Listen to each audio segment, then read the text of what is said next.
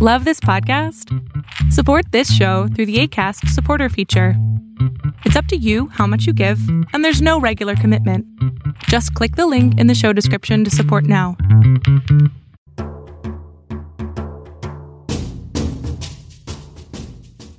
Hola, ¿qué tal? Y bienvenidos a Letras Habladas número 32. El día de hoy, como siempre, me acompaña Aranza Sánchez Romeros. Ari, ¿qué tal? ¿Cómo estás? Hola, Miguel. ¿Cómo estás? Yo muy bien. Bien, bien, feliz de la vida después de, bueno, en México fue festivo, fue feriado este primero y 2 de noviembre. Mm, si no saben por qué, bueno, el 2 de noviembre celebramos acá en México el Día de Muertos, así que si no saben más o menos de qué va la fecha o si quieren un poquito reflexionar sobre ello, les vamos a dejar por, por alguna parte por aquí, si nos estás viendo en YouTube, la tarjetita de nuestro programa especial del Día de Muertos. Y el día de hoy le damos un giro a la tuerca totalmente. Nos metemos con algo que sufrimos, que se sufre todas las personas que están en la filosofía, porque siempre, bueno, solemos tener prejuicios, solemos pensar mal de las personas y la filosofía no se escapa de esto. Así que tomando de base una serie que ahorita nos va a explicar Ari cuál es, vamos a empezar a analizar un poquito cuáles son estos prejuicios que hay hacia los y las filósofas. ¿Verdad, Ari? Así es. Hoy vamos a hablar de varios estereotipos y prejuicios que se atribuyen a los filósofos. Sí, pero sin más y sin adelantarles este, nada más, les damos la bienvenida a Letras Habladas número 32. Vamos a la intro y comenzamos.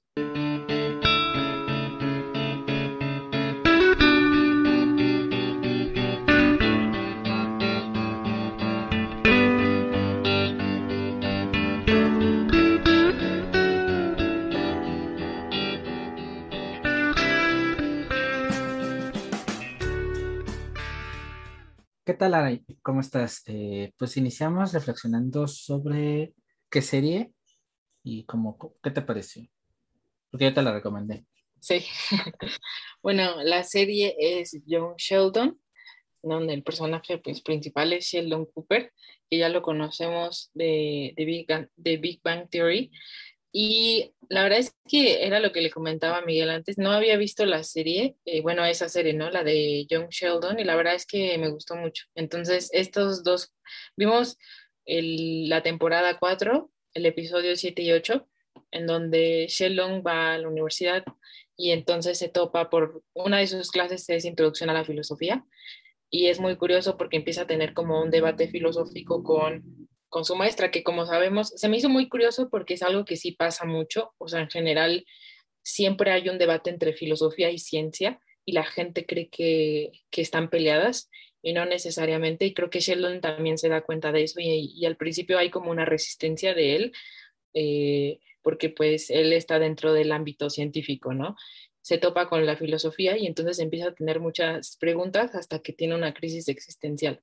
Eso me pareció muy chistoso porque es algo que, pues que sí pasa cuando te metes a la filosofía de lleno, ¿no? Entonces, no sé a ti qué te haya parecido. Bueno, la serie en lo general me encanta, es de mis series favoritas de comedia porque las puedes disfrutar, son capítulos muy cortitos y creo que nos va a dar para otros temas. Eh, salió uno antes de comenzar a, grabar, también un, un, comentario sobre un personaje en particular, igual quizá nos puede dar para próximos episodios. Eh, pero sí, cuando yo, cuando estaba viendo esta cuarta temporada, que es la más reciente que está, que está publicada, en este encuentro que tienes con, con lo, que, lo que tienes por sentado, lo que das por sentado, de repente se te mueve, ¿no?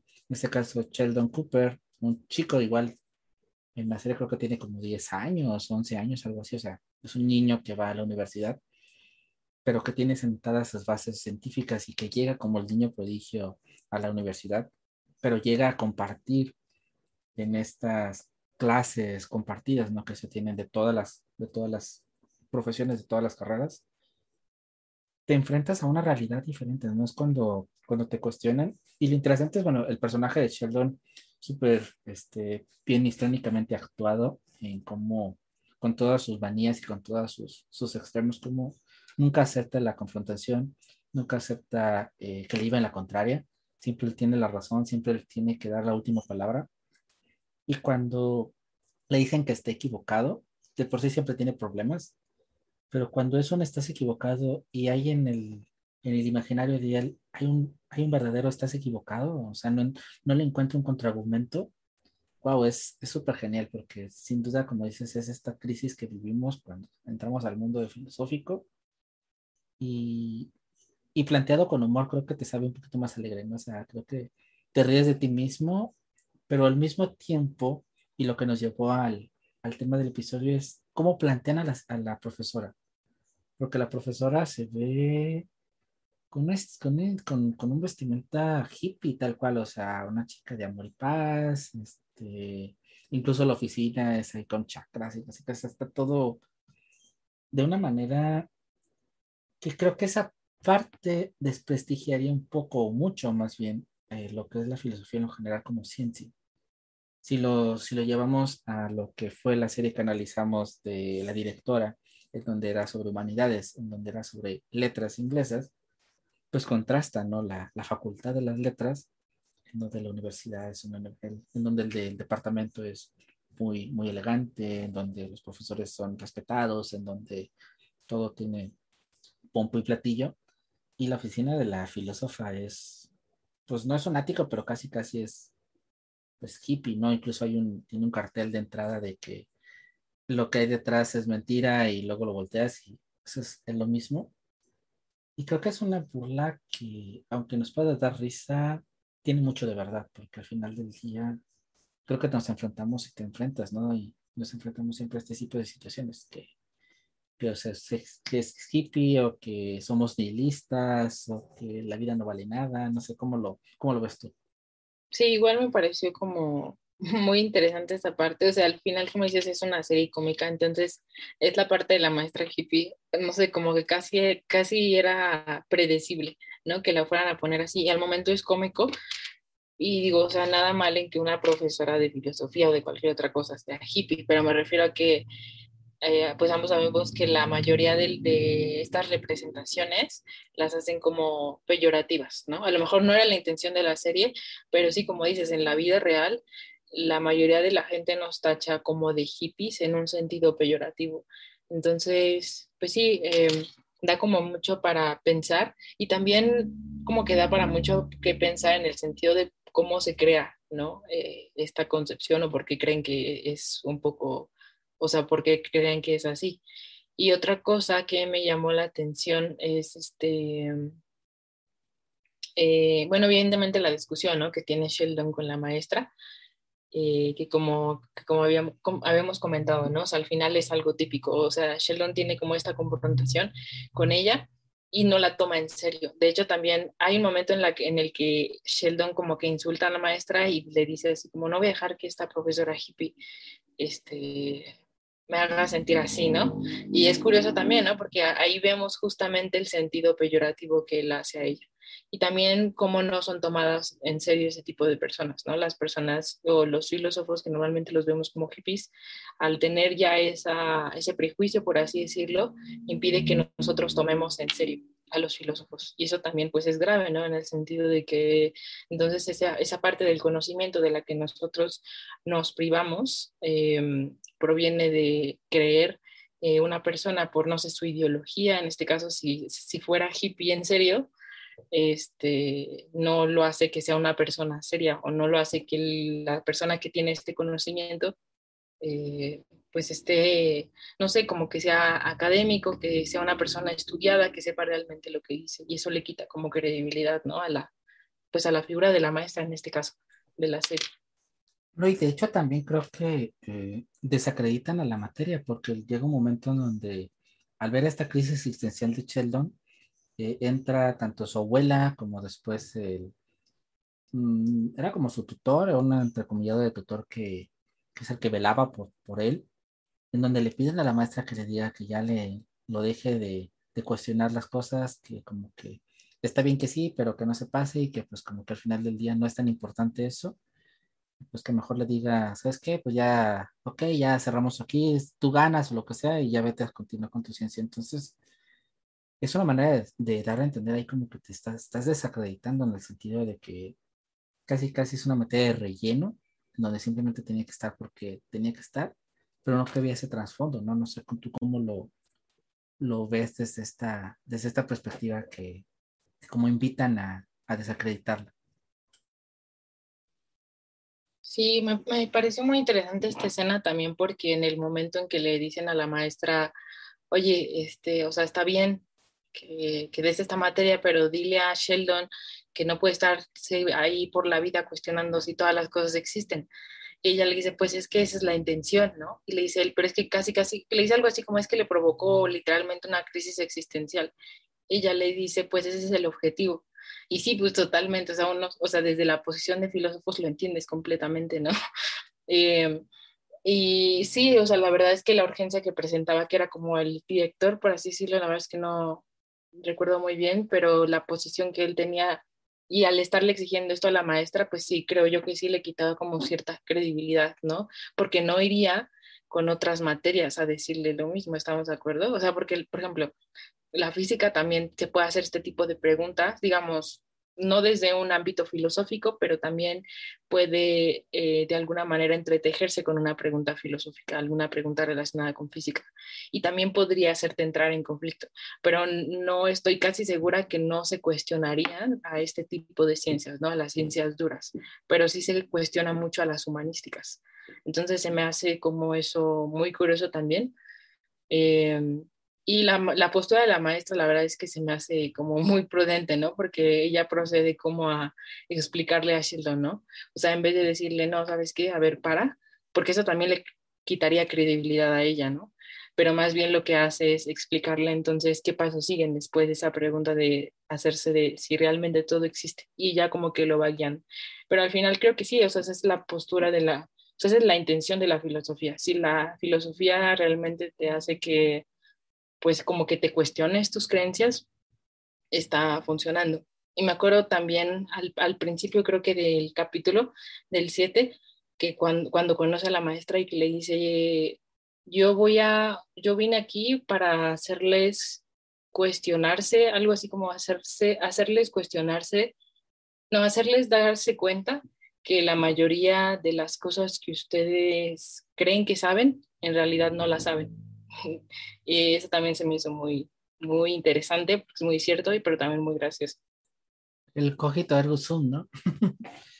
eh, ahorita que estabas hablando que metiste en la física, eh, no sé por qué, bueno, quizá ahí viene el trasfondo del por qué los, el, el, episodio, y de hecho dos episodios de la temporada lo manejan, al ser un spin-off eh, de Big Bang Theory, bueno, se supone que Sheldon Cooper es eh, físico teórico, entonces, quizá aquí pudiera ser en un futuro el, hilo conductor, el que supuestamente pudiera detonar, como que el por qué él se dedica a la física teórica y no a la física práctica.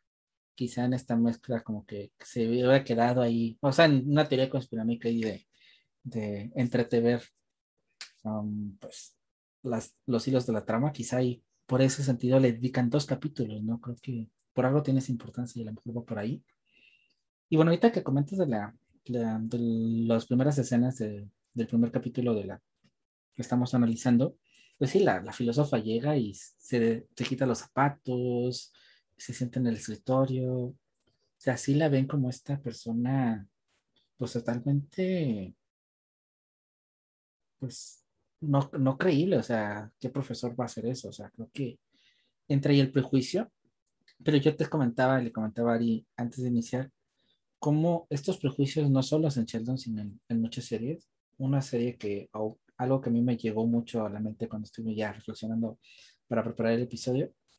En, YouTube lo pueden buscar, pónganle huevo cartoons, eh, huevo filósofo, y es un huevito animado que también tiene el típico estereotipo de persona hippie, con su gorrito, pero él sí fumando, eh, evidentemente algo que parece de droga, y en la forma de hablar, habla muy paz, hermanos, y hace preguntas acá muy, en un, en un ambiente tal cual, ¿no? En cómo, cómo llegamos a este extremo de desprestigiarlos, de desprestigiar la filosofía y dejarlo en el extremo del sentir como algo místico, pero extraño, ¿no? Como en este misticismo ahí de, pues solo te dedicas a las cosas que intrascendentes, a las cosas que, que están allá en el más allá y tu ciencia no tiene prestigio. Pero también hay un contraste y para eso tomamos eh, al pitufo filósofo, que si lo recuerdan, es un personaje de, los pitufos que lejos de ser como que el inteligente de ahí de la, pues de la comunidad, es un chico que llega a caer petulante. Se dibuja una persona soberbia, una persona incluso ególatra, en donde el hecho de saber más o el hecho de supuestamente saber más te hace como que sentirte en, un, en esta torre de marfil famosa que decimos, ¿no? Que está en la torre de marfil y ve a, toda la prole. Y creo que aquí podemos contrastar estos dos puntos, ¿no? Estos dos, estos dos extremos que se manejan en los prejuicios, como o se ve a, a este filósofo que le vale la vida a nada y que simplemente se dedica a pensar y a perder el tiempo. Y este otro extremo en donde la persona que se dedica a la filosofía cae a la prepotencia, cae a la arrogancia y cae a, a desvalorizar a los demás porque quizá, bueno, recordando un poquito el mundo de Sofía, los primeros capítulos, no, como los otros no piensan en, el mundo y el porqué del mundo y por qué están aquí, entonces pues yo soy mejor y yo soy Daleti porque yo sí me tomo el tiempo a pensar en estas cosas. Y quizá juegan con estos dos extremos, pero no sé tú cómo lo, tú cómo lo ves ahí. Me parece como muy interesante estos dos extremos, ¿no? Que se perfilan en cuanto al filósofo del siglo XXI, ¿no? Eh, bueno, en realidad eh, también, no sé, como tú dices, o sea, desde qué época podríamos remontarlo. Yo pienso que quizás, por ejemplo, con este movimiento contracultural hippie que surgió más o menos en los años 60, se sabía que en este tiempo también muchos del movimiento hippie empezaron a leer filosofía para estructurar su pensamiento. Pero más que nada era filosofía hindú, por ejemplo, era budismo, era hinduismo, ¿no? Lo, tomaban como del, de los libros védicos. Entonces se me hace curioso porque no tomaban como la, esta parte de la filosofía occidental, pero mucha gente lo asocia con eso. Entonces, bueno, eso se me hace interesante y quizá, quizá no sé situarlo bien, pero quizá pudo haber influido un poco en, la concepción que se tiene de eso, ¿no? Pero bueno, sí, yo creo que se me hacen como dos, es que es, muy, son muy opuestos, ¿no? Por un lado, el filósofo hippie que no le importa nada, o así lo pintan, ¿no? Como el filósofo nihilista, que es muy hedonista en ese sentido, ¿no? O sea, que solo busca su placer, que no le importa nada. Y por el otro lado, un filósofo arrogante, un filósofo que se cree superior que los demás, etcétera. Em, y pues no sé, yo creo que, mira, o sea, yo dando como mi punto de vista y desde, desde el lugar que me ha rodeado como de filósofos, tanto en la academia como en, o sea, fuera de, sí me he topado con estos dos perfiles pero la verdad es que decir que son, pero muy, muy pocas veces. A lo que voy es que es como si, un, si dijéramos, por ejemplo, que cualquier otra carrera, supongamos, un abogado, o no, supongamos, sí, un abogado, este, que los abogados son rígidos, son cuadrados, este, muy pragmáticos y así. Si yo dijera eso sería hacer como una generalización y muchas personas ah, por supuesto, en, especialmente, en especial los abogados dirían que lo que yo tengo de ellos como imagen es errónea. Entonces, y estaría de acuerdo porque al final estaría haciendo una generalización. Entonces, creo que lo mismo pasa con los filósofos. O sea, obviamente me he encontrado con personas que tienen ese perfil o que creen, aparentan ese perfil, ¿no? De ser hippies. Y por el otro lado también los filósofos que sí creen que este, estudiar filosofía te hace mejor que los demás. Pero la verdad es que en el Inter también me he encontrado con personas que no son así, que para nada tienen estos perfiles, ¿no? Entonces, no sé eh, a qué se deba, quizás este, también tiene que ver mucho ahí como la cultura que tenemos, pero en las películas o en las series, porque eso también fomenta como mucho esta perpetuación de los de ciertos estereotipos entonces, se me hace muy curioso, aparte de, como dije, ¿no? De que sean como dos concepciones radicalmente opuestas. Pero no sé qué piensas tú de esto. Ahorita que hablas de los perfiles y antes de, llegar a, otro de los prejuicios habituales, me quedo pensando si también, eh, porque bueno, comentas que, se externa en, la cultura popular y quizás es como una condicionante, si muchas de estas personas a veces eh, no es que estés forzado a hacerlo, pero quizá te, te, propicia que entras a filosofía y tú mismo te mentalizas o a que vas a ser de un bando o del otro para ser tomado dentro, quizá incluso dentro de la academia como un verdadero filósofo es decir, bueno, eh, si quiero considerarme alguien serio, importante, y si voy a leer, no sé, a mí, Marx y bla, bla, bla, pues tengo que ponerme más rígido, más académico, más, más formalón. Pero si me voy por Diógenes y toda esta onda, pues me tengo que poner más hippie, más, este, más rebelde, eh, revolucionarme al sistema. Y si no es un, un chip que quizá nos metamos nosotros de repetir el estereotipo y de que quizá, porque muchas personas creo que también caen en esto, como que en, este efecto dominó de admiro a tal persona, entonces admiro a tal pensador y por consiguiente, si quiero ser como tal pensador, tengo que repetir su patrón.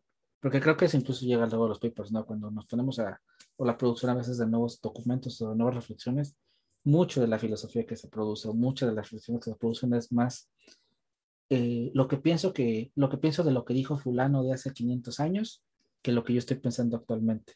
O la necesidad constante cuando citamos, ¿no? Cuando mete bibliografía, porque es la forma en que me va a, a validar mi pensamiento, en donde tengo que demostrar que alguien ya lo pensó, alguien ya reflexionó, y entonces por consiguiente yo me tengo que, que apoyar de esto y no soy capaz como que de romper el molde y decir, pues esto lo estoy pensando yo en 2021 y pues ok, muchos a lo mejor pensaron otras cosas, pero yo quiero pensar algo nuevo, diferente y, y, lo quiero proponer y quiero realmente hacer filosofía y quizá en este hacer filosofía también podría incluirse el, el romper los estereotipos y decir, bueno, ok, unos son medios hippies, otros son medios cerrados, otros son medios acá o acá, pero yo quiero tener mi identidad propia y, y hacer mi personalidad o bajar mi personaje filosófico con mi identidad misma. Pero no sé, ¿tú cómo, lo, tú cómo ves esto?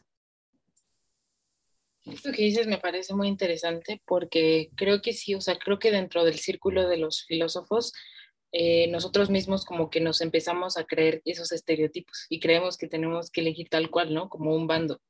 Y ahorita que lo decías, recordaba también como mis primeros años de ahí en filosofía, o sea, estudiando la carrera en la facultad, y bueno, al menos esa fue mi experiencia, a lo mejor sirve de algo contarla, ¿no? Pero cuando yo entré a la universidad, eh, sobre todo, bueno, digamos, primer semestres, había muchísimos, yo creo que éramos como, éramos 10, ¿no? Pero me refiero de otros, de otros semestres que tenían como esta, daban como esta imagen, ¿no? Del filósofo hippie.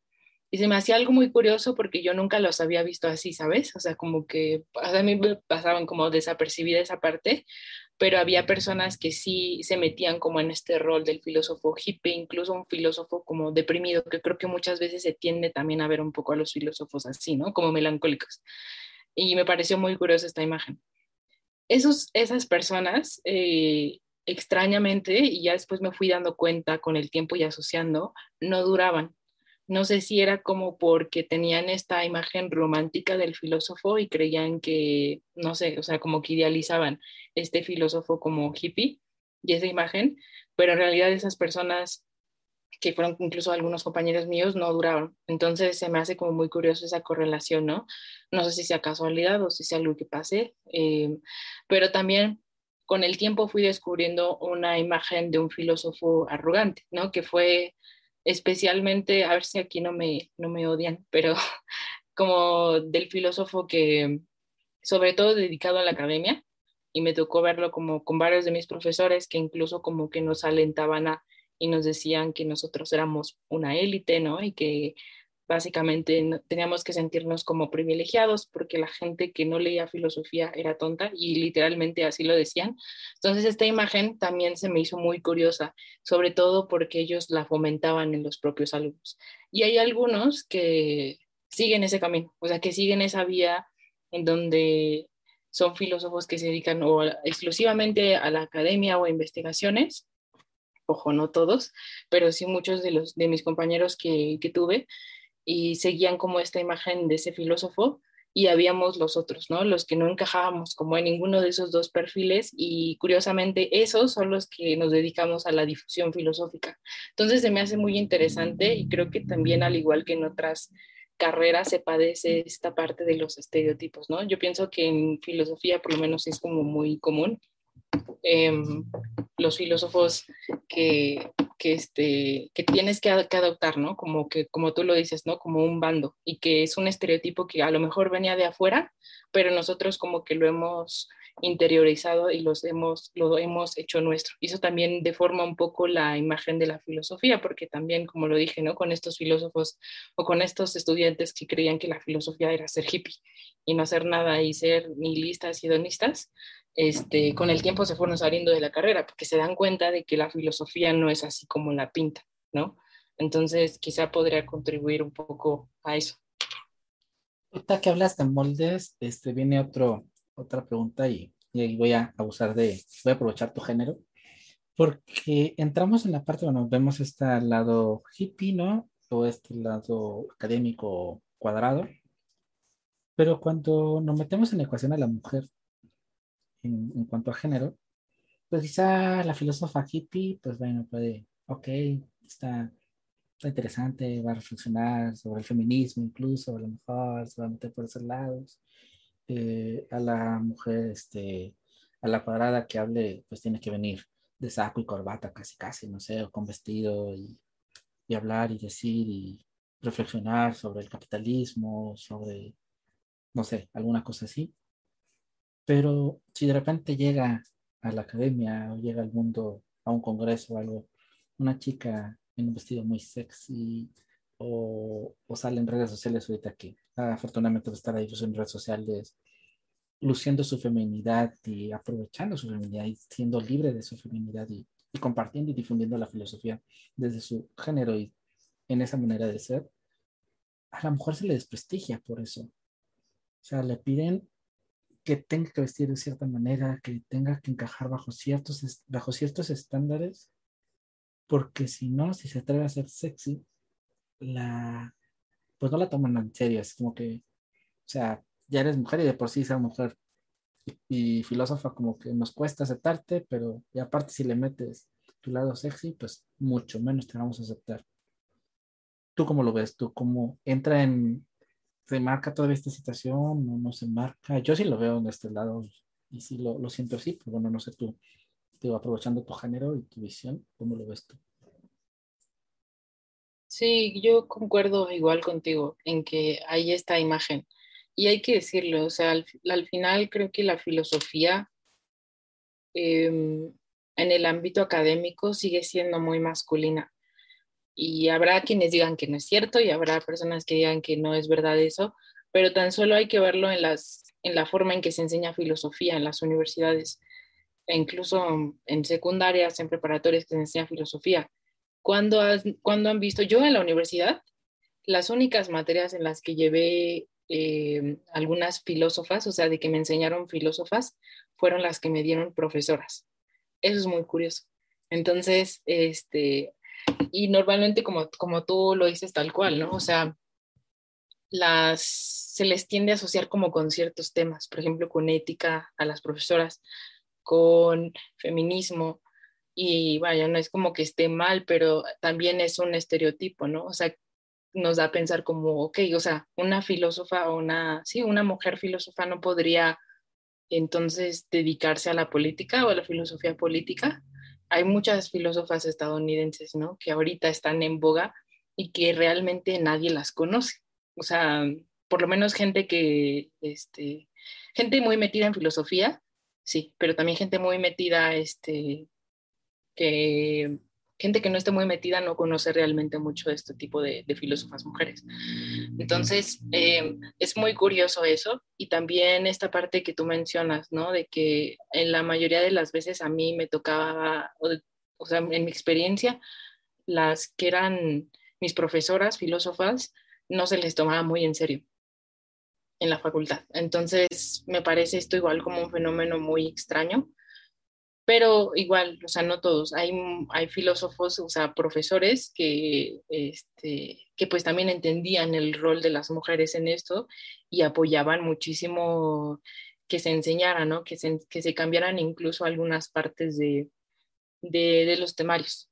Pero sí, creo que sí también hay una correlación, ¿no? En esta parte de, bueno, primera que nos enseñan filósofas, en la carrera por lo menos casi no, y si no contadas, como Hannah Arendt, como Judith Butler, este, muy contadas y a las que sí se, sí se enseñan, se les atribuyen como cualidades masculinas, lo cual es algo también interesante, ¿no? Y también como que da mucho para pensar en ese sentido, ¿no?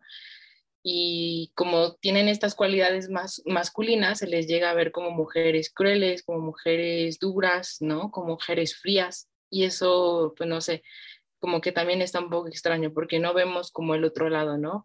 de, hay varias mujeres metidas en la filosofía, María Zambrano, por ejemplo, ¿no? Que habla de la poesía, ¿no? Hay cosas que podrían atribuirse como a lo femenino, a la feminidad, pero siempre hay este, esta, este, como esta ambivalencia, como que todavía la filosofía no sabe bien cómo adoptar em, pues el rol del filósofo y de la filósofa. Entonces creo yo que está muy marcado por eso, pero no sé, tú, por ejemplo, en tu experiencia me da también como, o sea, de, en, filosofía en la red, por ejemplo, y pues tú estás en contacto también con muchos filósofos, filósofas, no sé qué, qué percepción te ha dado esta parte. Yo tengo un mercado, una, una experiencia que, que, tuve con una, con una autora, eh, que bueno, ya cuando platiqué con ella y ya cuando la invité cuando ya se estaba concretando todo para que se incorporara al equipo, eh, bueno, yo siempre les pido que me compartan sus redes sociales, los que quieren, ¿no? Para, pues, para que se hagan difusión de, de sus perfiles y todo. Y ella me comentaba que no quería compartirlos porque tenía miedo que se les desprestigiara su trabajo porque dice, no, yo es una, es una chica de 20 años, un poquito menos, apenas está, tiene poco en la universidad. Y dice, no, es que yo en mis redes sociales, en mi Instagram, en mi Twitter, pues subo pura tontería. Eh, quizá mis historias de Instagram subo una historia ahí o tomando, o jugando, o haciendo alguna, alguna cosa de joven. Y si alguien me lee y luego ve ese tipo de historias, ese tipo de contenido, quizá me puede no tomar en serio, puede mi reflexión no tomarse en consideración porque probablemente me van a ligar con ese tipo de persona y, y como que tengo que dar otra impresión académica a lo que soy yo en mi forma de ser. Yo, bueno, afortunadamente estábamos en llamada y yo le dije que, que eso pues, tenía poco de certero, al menos para mí. A mí no, no considero así, o sea, para mí creo que es la identidad de la persona y el que tengas tus momentos de lo que era no contradice tu pensamiento, no lo va a desprestigiar. O sea, para mí, que salgas con, no sé, que subas una foto en Instagram en bikini no va a hacer que subiste una reflexión sobre el marxismo y eso te va a desprestigiar. O sea, creo que, al menos para mí no es así. Pero me pareció muy interesante y me marcó mucho porque creo que va muy ligado a esto. O sea, terriblemente o cuando vemos filósofas de estas famosas, pues bueno, quizá por la época y quizá las actuales también las tenemos que ver de una cierta vestimenta, las tenemos que ver de un cierto estilo, de un cierto porte, porque no se nos ocurre ver a, a una filósofa y no sé, verla con un escote. Inmediatamente se le va a desprestigiar, no se le va a tomar en consideración lo que está diciendo, lo que está reflexionando, porque trae escote o porque se atreve a subir y que incluso quizás lo pueden ver a lo mejor las creadoras de contenido que hay, hay varias, hay muchas en donde filosofan, en comparten, este, divulgan filosofía, pero pues son femeninas y lo disfrutan y que no sé qué tanto a veces las pueden desprestigiar y eso es lo terrible, o sea, creo que se vive bajo ese estigma de que o tienen que ser muy formales y casi casi salir eh, muy serias con etiqueta y no sé, para, para ser consideradas, ah, bueno, sí está haciendo filosofía, sí está reflexionando, porque si se atreve a lucir de otra manera, todo su trabajo, todo su pensar, que es válido, que es muy bueno, que es creíble, pues lo van a desprestigiar y creo que eso es terrible, o al menos a mí eso no solo me da la impresión, sino lo he visto en autoras, eh, tanto de filosofía en la red como externos. Eh, y pues es parte del machismo, es parte del patriarcado, pero también creo que quizá hay aparte a veces la misma mujer se lo adopta, o sea, sabe que tienes que, pues si voy a pedir trabajo a alguna, universidad como esta chica, ¿no? Decirme, bueno, es que pues yo soy autora, quiero ser autora, pero pues mis redes sociales como que descártalas porque no quiero que me ven así, porque me van a desprestigiar. Entonces igual es darnos esa oportunidad, ¿no? O sea, permitir tanto que los hombres que estén en alguna esfera o que tengan el poder de contratar o de involucrarse, pues aceptarlas y decirles, pues si tú quieres andar en minifalda y dar, y dar no tener así o lucir así, pues no pasa nada, o sea, es tu vestimenta y no tiene que ir chocada con tu pensamiento, como quizá también desde la perspectiva de la mejor como que atrevernos a, a permitirse a, a, valorar ese pensamiento de esa manera. Pero no sé tú cómo veas y si has visto ese tipo de situación más concreta. Sí, creo que pues, definitivamente, ¿no? Esto tiene que ver con, con cómo permea el machismo, ¿no? El, el, esta estructura patriarcal en la concepción que tenemos de las mujeres, sobre todo en el ámbito académico, ¿no? Que pues no solo tiene un impacto negativo en las humanidades o en la filosofía, sino también en otras áreas. Entonces, y, y sí también evidentemente esta parte de que la mujer lo, lo termina adoptando. ¿Por qué? Porque igual como contrariamente se cree, eh, pues todos vivimos en esa estructura, ¿no? En esta estructura patriarcal, como ya hemos dicho como en, en, otros episodios, pues afecta tanto a hombres como a mujeres. Entonces, no porque tú seas mujer, quiere decir que no eres machista. Entonces, es curioso porque las mujeres también hemos adoptado como cierto rol en la filosofía y hemos eh, introyectado este machismo. Entonces nosotros incluso hacemos actos machistas contra nosotras mismas y contra otras mujeres. Entonces también surge esta crítica, ¿no? De cuando una mujer filósofa, no sé, este, se muestra tal cual es y a lo mejor se viste como ella quiere. Mm, sí hay esta crítica de mujeres que también dicen, oye, o sea, ¿cómo, es el, ¿cómo la vamos a tomar en serio si se viste así? Es muy curioso ver esto también, ¿no? Porque entre mujeres también lo hacemos, las mujeres también podemos ser machistas. Entonces, este, me parece muy, muy como importante decir esto y señalar esto. Este, y sí concuerdo completamente contigo en esta parte de la vestimenta que irónicamente no tendría nada que ver o no tendría que importarnos tanto a hombres como mujeres, o sea, de cómo se vista un hombre y de cómo se vista una mujer, pero sí importa. Entonces, eh, y, resta credibilidad en el caso de las mujeres, ¿no? Que, que, a lo mejor lo que han tratado de hacer, en, no tan recientemente quizás, pero antes sí, como era mostrar esta imagen de, de dureza, de frialdad, ¿no? Para moverse en ese, pues sí, en una en un ámbito académico hecho para hombres en ese momento, ¿no? Y lo importante que es ahora que se empiecen a, que empecemos como nosotras como mujeres pero también como hombres a, a, romper esos paradigmas porque si no se van a seguir perpetuando estos estereotipos que al final perjudican mucho a las mujeres pero también perjudican mucho a los hombres no ahorita que hablabas de cuando critican entre mujeres aludiendo al, al prejuicio no que muchas veces se dice entre mujeres son las peores enemigas dice el prejuicio ¿eh? el prejuicio nada más como que está el el dicho popular. Y bueno, aprovechando también, eh, pues en filosofía en como comentaba con la autora, ¿no? Y, y con todas las que entran, con todos los que entran, pues siempre es mantener su identidad. Así que si eres filósofo, si eres filósofa y te gusta y quieres ser tomado en cuenta por quién eres, sin usar disfraces, sin usar máscaras, pues igual acércate a nosotros, porque a mí me encanta este tipo de, de personas que se atreven a, a subir una historia bailando en la playa este, en topless y al mismo tiempo me mandan una, una reflexión de Nietzsche criticando la existencia de Dios. Creo que eso es lo más auténtico cuando realmente te permite ser tú y, y hacer filosofía como eres, no, no, con, no con máscaras. Después de este pequeño espanel publicitario, pero muy auténtico de filosofía en la red, hay otro de los prejuicios muy, muy ligados. Eh, y creo que culpa de ello lo tiene Diógenes y esa pintura tan famosa, pero es que los filósofos eh, son holgazanes y que al mismo tiempo o lo que hacen es inútil o no sirve para nada, que bueno, viene siendo un, un sinónimo, pero al final del día las otras ciencias y las otras personas es como, ¿para qué te vas a dedicar a pensar en la existencia de Dios, en de dónde venimos, a dónde vamos o lo que sea? Si hay cosas más tangibles que puedes solucionar como el hambre del mundo, este, no sé, abrir una presa, ponerte a, no sé, a otras cosas, mil y otras cosas, y no ponerte a reflexionar el por qué hacerlas o cómo hacerlas. Y, y bueno, creo que este, este prejuicio entrecomillado viene también muy ligado a lo que es lo económico, porque desafortunadamente, pues la docencia en general no paga bien y la filosofía en lo particular es difícil, pues conseguir un trabajo de filósofo como tal y tener un buen ingreso, no vivir de ello. Y creo que esto puede detenerse desde el inicio, quizá no de mala manera, pero quizá en un primer momento es desde tu familia, ¿no? Cuando dices, pues ya descubrí mi vocación y quiero meterme a la filosofía, y desde ahí con todas las personas que te rodean. pero no sé tú, Ari, cómo lo, lo ves, cómo lo has vivido y más que nada, si a lo mejor la gente que te rodea es como que si haces algo que sea útil o, o eres una inútil.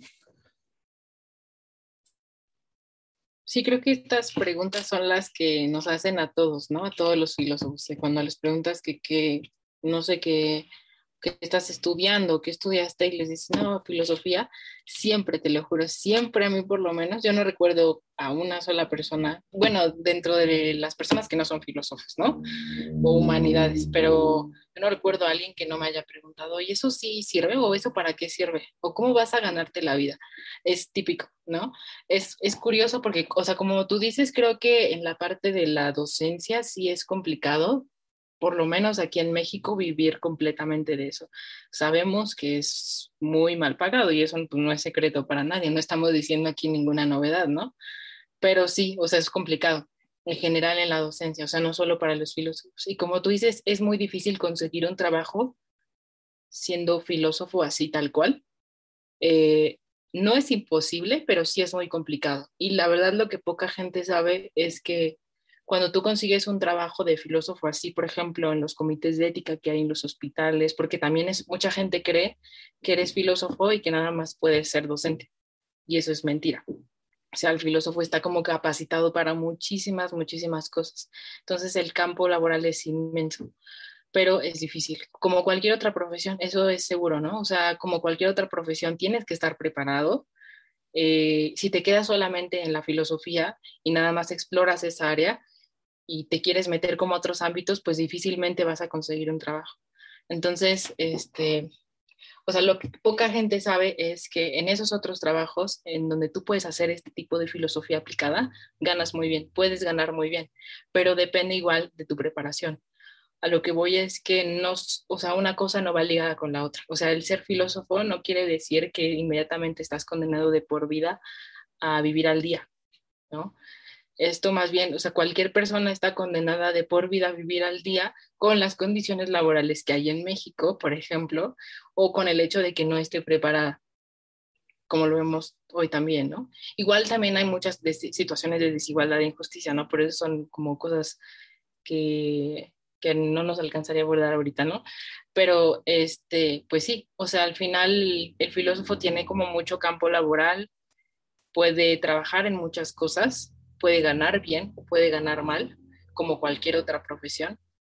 Y, este, y la filosofía en cuanto a esta parte de utilidad, pues no sé, igual como que siento que muchos filósofos eh, de antes, antiguos, pues tampoco es como que nos hayan echado la mano mucho, porque Aristóteles decía justo que la filosofía no era útil, pero hay que entender como en qué sentido no es útil. O sea, Aristóteles se refería a que la filosofía no es útil en un sentido pragmático, pero sí es útil en el sentido de que nos da los cimientos para poder hacer las cosas, porque difícilmente tú para, tomar una acción, para hacer algo, para movernos en el mundo de la, de la acción, que es algo caracterizado hoy en una sociedad globalizada y que vivimos como en constante movimiento en muchísimos ámbitos, se necesita un por qué y un para qué. ¿Y quiénes hacen todas esas cosas? Las personas que se preguntan el trasfondo de lo que están haciendo, que al final están haciendo filosofía hay muchas personas que, por ejemplo, hay, eh, que se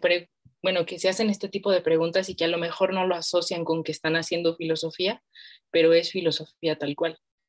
Hay un, me acuerdo que, creo que ya lo había mencionado antes acá, pero hay una, me acuerdo que en una clase de una materia que tuve, no me acuerdo qué era, qué materia era, pero tuve una maestra que nos decía que cuando los físicos se preguntaban para qué servía la física, ya no estaban haciendo física, sino que estaban haciendo filosofía. Entonces, esta pregunta se la hacen todas las personas que están en distintas áreas, pero muchas no lo asocian con que están haciendo filosofía. Entonces es fácil pensar que la filosofía no sirve para nada, porque podrían pensar es que yo nunca me he hecho este tipo de preguntas y son irrelevantes. Pero todo lo contrario, nos hacemos estas preguntas todo el tiempo, solo que no las asociamos o no las ligamos con la filosofía. La realidad es que la filosofía es literalmente, o sea, las preguntas que desatan son las que mueven prácticamente todo lo que hacemos, ¿no? Desatan un por qué y un para qué. Y si nosotros sabemos esas dos cosas, entonces podemos saber a dónde queremos ir y tomar acción a ello. No sé qué piensas de esto tú.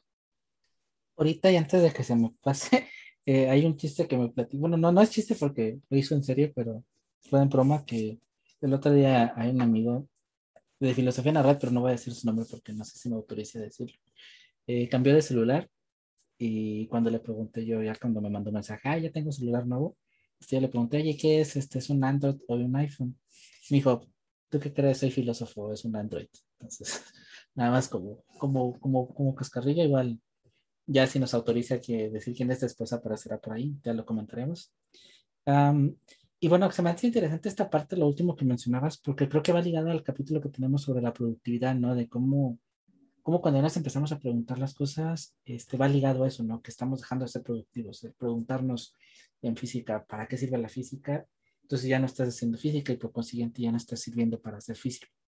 Y va ligado con esta mentalidad de, de que tenemos que hacer cosas, tenemos que dar resultados y el pensar que nos tenemos que poner a pensar sobre eso, pues nos condiciona a, a caer en el abismo de lo inútil o de la guasanería en donde pues simplemente pues no estamos haciendo algo que, que sirva.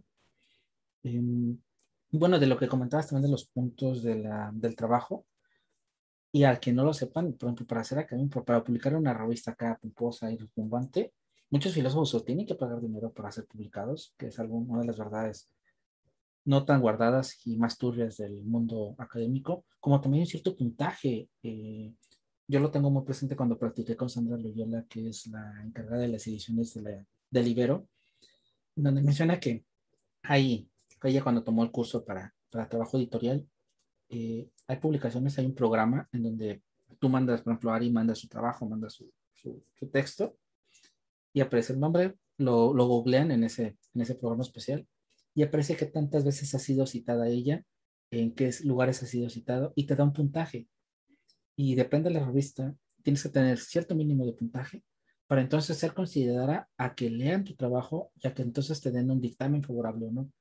Si, por ejemplo, manda su trabajo a Aranza y sale puntaje 20 y el mínimo era 30, simplemente la rechazan el trabajo sin decirle no nos gustó, si nos gustó, sirve no sirve, sin dedicarse a leer el trabajo. Entonces, muchos lo ven como la parte que solo se ponen a pensar y se ponen a hacer el dictamen, pero hay hay un, de verdad hay un mercado turbio en esa situación y también hay un trasfondo pues feo, ¿no? En donde implica este, esta, este talache, este, este esfuerzo en donde no es como que solo por ponerte a pensar y ponerte a escribir pasa a obtener cosas, sino también implica un cierto compromiso y una cierta dedicación. Y creo que de lo, de lo más bonito que tiene la filosofía es la dedicación, ¿no? el, compromiso que te lleva a que tienes que leer, a que tienes que comprometerte, a que no nada más es algo que sale como que al ahí se va, sino que realmente hay un trabajo siempre detrás de cualquier obra que lees, desde cualquier texto que lees. Y es algo que desde lejos lo puedes juzgar como que ay, qué tan fácil es ponerse a escribir o qué tan difícil puede ser ponerte a escribir eh, mil palabras en el ordenador, sino simplemente saber que hay un trasfondo, no lo valoran y creo que es importante como que hacer la connotación, ¿no?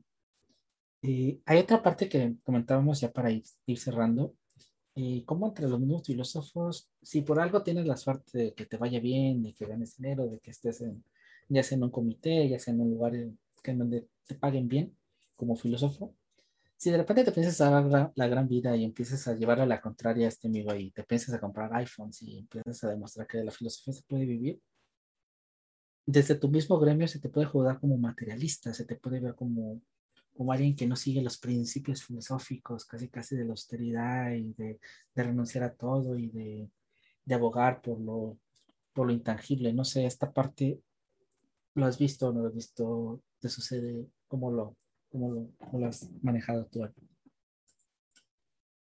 También es muy común, ¿no? Eh, sobre todo ahora que podemos ver como más claro este papel de filósofos que les va muy bien en un aspecto, bueno, o sea, mediático, pero también económicamente, pues sí son muy juzgados, porque igual, como dices, se les trata como que son superficiales que nada más se interesan por las cosas materiales. De, ah, solo te importa el dinero, pero eres filósofo, entonces todo lo contrario. Y ahí también creo que tiene que ver con una satanización al dinero que a lo mejor ya no proviene tanto de la filosofía ni de las humanidades, sino en general. Creo que hay muchas personas que todavía tienen como ciertos prejuicios o ideas limitantes respecto al dinero.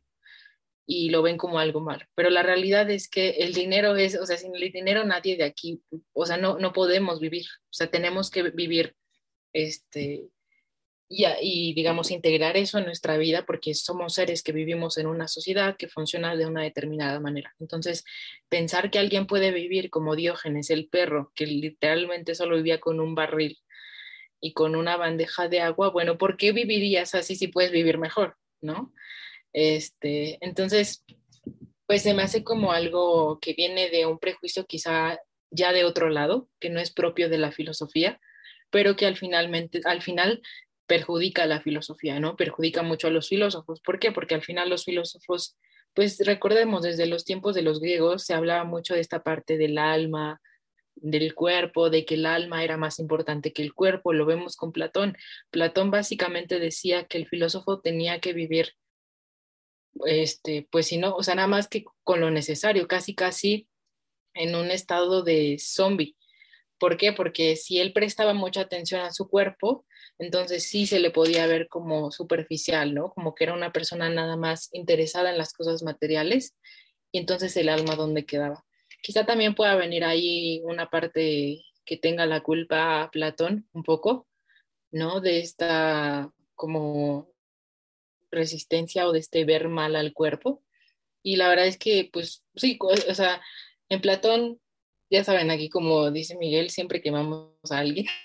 Yo voy a quemar a Platón, pero no, ya quemaste. como esta y ya quemaste, ya, ya, le pegaste a Aristóteles diciendo que, que él es el causante de los prejuicios, de la, de la inutilidad de la filosofía, y rematas con Platón, este, diciendo que por eso tenemos que ser pobres y... Y Platón que es intocable. Sí, o sea que te fuiste ahora sí y le pegaste a los grandes, ¿eh? Sí, sin miedo. Claro, como ya no están aquí, digo, no, pero... Acá lo descalabraste, señor. no lo descalabraste. Sí, yo sí creo que de ahí proviene como, incluso Nietzsche lo dice, ¿no? O sea, Nietzsche habla de que el, o sea, los grandes males de la humanidad provienen de Platón. Quien está interesado, pues puede leer a Platón y puede leer a Nietzsche, pero sí creo que sí hay una correlación ahí, ¿no? Entre el cuerpo y el alma y cómo lo veía Platón. Entonces, no creo que sea algo exclusivo de la filosofía, pero creo que sí es un punto a analizar, porque también permea, o sea, un punto a analizar en la sociedad como problemática y pues daría, sería interesante analizarlo. Y llegando el superhombre a salvarte de Platón, de la quema de Platón. Bueno, ya aterrizando, aprovechando que, mencionaste a, al señor Bigotes, a Don Nietzsche, eh, hay algo que también se, se, vincula mucho con la filosofía. Eh, enfocamos a él porque, bueno, es, es una figura emblemática con lo que vamos a comentar, pero también se condiciona que o el filósofo está loco o va a llegar a la locura. En el caso de Nietzsche, pues llegó a la locura. En el caso de muchos filósofos, a lo mejor estamos locos y todavía no nos damos cuenta. Pero tú cómo ves este prejuicio de la locura y de, de que quizá el andar como que pensando tanto en las nubes, en las estrellas en, en Dios y en lo metafísico o en lo intangible, te pueda condicionar a esta locura o, que también incluso mucha filosofía es como que no puedes distinguirlo en qué, tanto estaba cuerda la persona y qué tanto no. Porque al final es un prejuicio, hay muchas personas muy cuerdas. Muchos de los que nos están escuchando, pues a lo mejor nada más tienen esta hora de, no cordura, pero regularmente sí son cuerdas. Entonces, ¿tú cómo, cómo ves esta situación? También, bueno, me da mucho que, que pensar como este prejuicio porque o sea, no es como algo común en los filósofos, por lo menos en la historia, que todos estén locos. O sea, por ejemplo, la mayoría, la mayoría dice que Nietzsche estaba loco porque leía y porque pensaba mucho, ¿no? Nietzsche estaba loco porque le dio neurosífilis. Y eso casi nadie lo sabe. Entonces, también hay filósofos que se suicidaron a lo largo de la historia. Hay muchos también que sufrían, sufrían enfermedades mentales, pero si uno lo analiza como de lejos, también es por estadística, ¿sabes?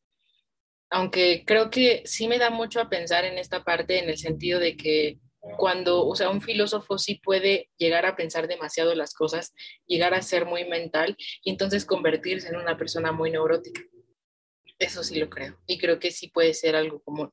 No de los filósofos en sí, sino en general de cualquier persona pues no sé, que se la viva como metida en el estudio, estudiando, ¿no? Y nada más inmersa como en ese tipo de, pues, de vida o estilo de vida.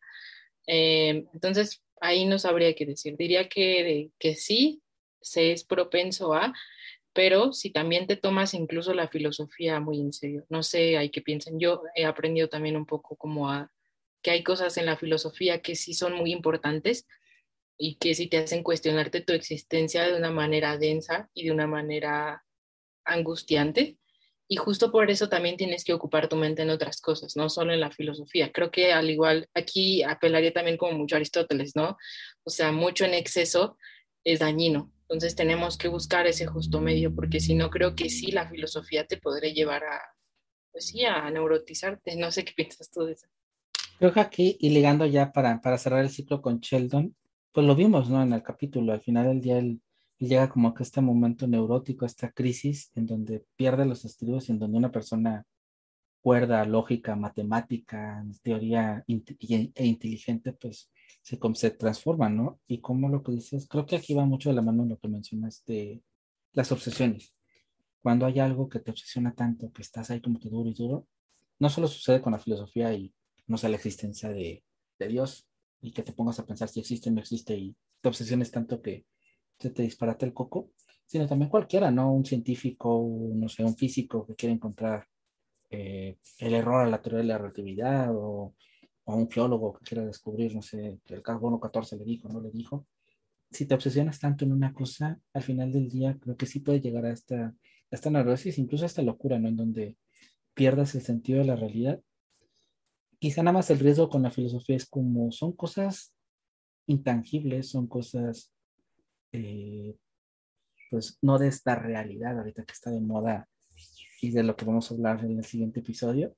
Eh, quizá eso te puede llevar a, a, perder esta pisada y pueda ser más obvio, entre comillas, que estés en otro universo y estés como que imaginando o viviendo en una utopía y media rara. Pero bueno, para no adelantar más, de qué vamos a hablar en el siguiente episodio, porque ya nos vamos, pero viene un poquito con esta realidad que está tan de moda. Siguiente capítulo lo vamos a dedicar al metaverso, que a propósito de, creo que fue la semana pasada que se empezó como a difundir mucho esta noticia de, bueno, del metaverso y de que Facebook cambiaba de nombre y de que Mark Zuckerberg, entonces, eh, pues nosotros quisimos esto pues es un tema muy discutido desde hace mucho tiempo por los filósofos de que algún día iba a llegar este momento, ¿no? Entonces, creo que podemos sacar como buenas conclusiones ahí filosóficas.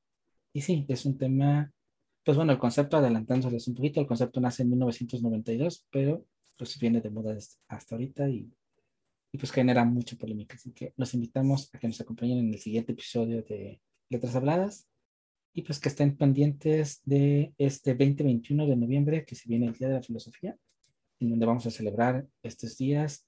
Ari va a dar una ponencia por aquí, Ari va a dar una ponencia, así que los invitamos a que estén pendientes.